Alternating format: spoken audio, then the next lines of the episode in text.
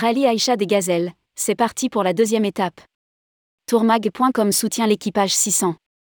En 2023, Tourmag.com soutient à nouveau Armel Medarlan, habitué du rallye Aïcha des Gazelles du Maroc, qui concourt pour la onzième fois. Cette année, elle sera accompagnée de Cindy Dehaye, avec laquelle elle forme l'équipage 600, dans la catégorie Gazelle Innovation. Rédigé par Jean Dalouse le vendredi 10 mars 2023.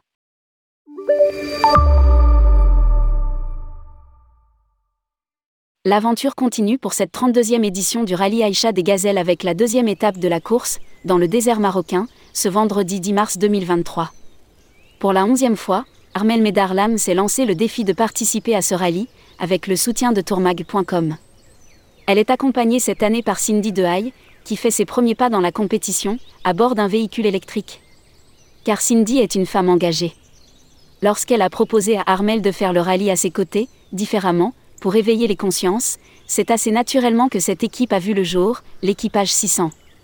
Toutes deux souhaitent faire le rallye le plus responsable possible et profiter de la médiatisation des 32 ans du rallye des gazelles pour mettre un coup de projecteur sur ce mode de vie. Une course d'orientation et non de vitesse. Pour rappel, le rallye Aïcha des gazelles est une course d'orientation et non de vitesse. Exit les GPS, téléphones ou autres moyens de communication. Les participantes se dirigent à l'aide d'une boussole, d'un compas, d'une règle et d'une carte et font appel à leur bon sens, à leur analyse du terrain.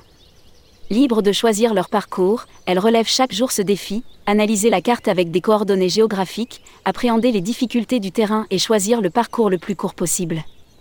Ces gazelles venues d'horizons différents vont se lancer sur les pistes et défier les paysages grandioses du sud marocain.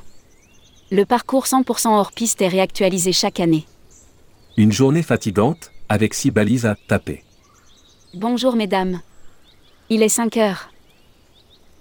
Voici comment Dominique Serra, la fondatrice du Rallye des Gazelles, réveille les concurrentes tous les jours depuis 32 rallyes. Vite. On se débarbouille, on range ses affaires et hop. Au petit déjeuner. À 6h45 vient l'heure du briefing par Ludo, le directeur de course. Info, consigne, rappel du règlement. Et la journée peut commencer. On va chercher sa voiture, on l'avance dans son sas de départ, qui dépend du classement de la veille, on regonfle ses pneus, souvent on se lave les dents au pied du véhicule. Le plein d'eau est fait, les points posés, c'est parti. Ce vendredi 10 mars, c'est parti pour l'étape 2. Pour nos gazelles 600, il s'agit d'une journée entre cailloux, dunettes de sable et herbe à chameau. La difficulté est de garder le cap en point de mire. Le véhicule a une garde au sol assez basse, sans doute devront-elles sortir la pelle quelquefois.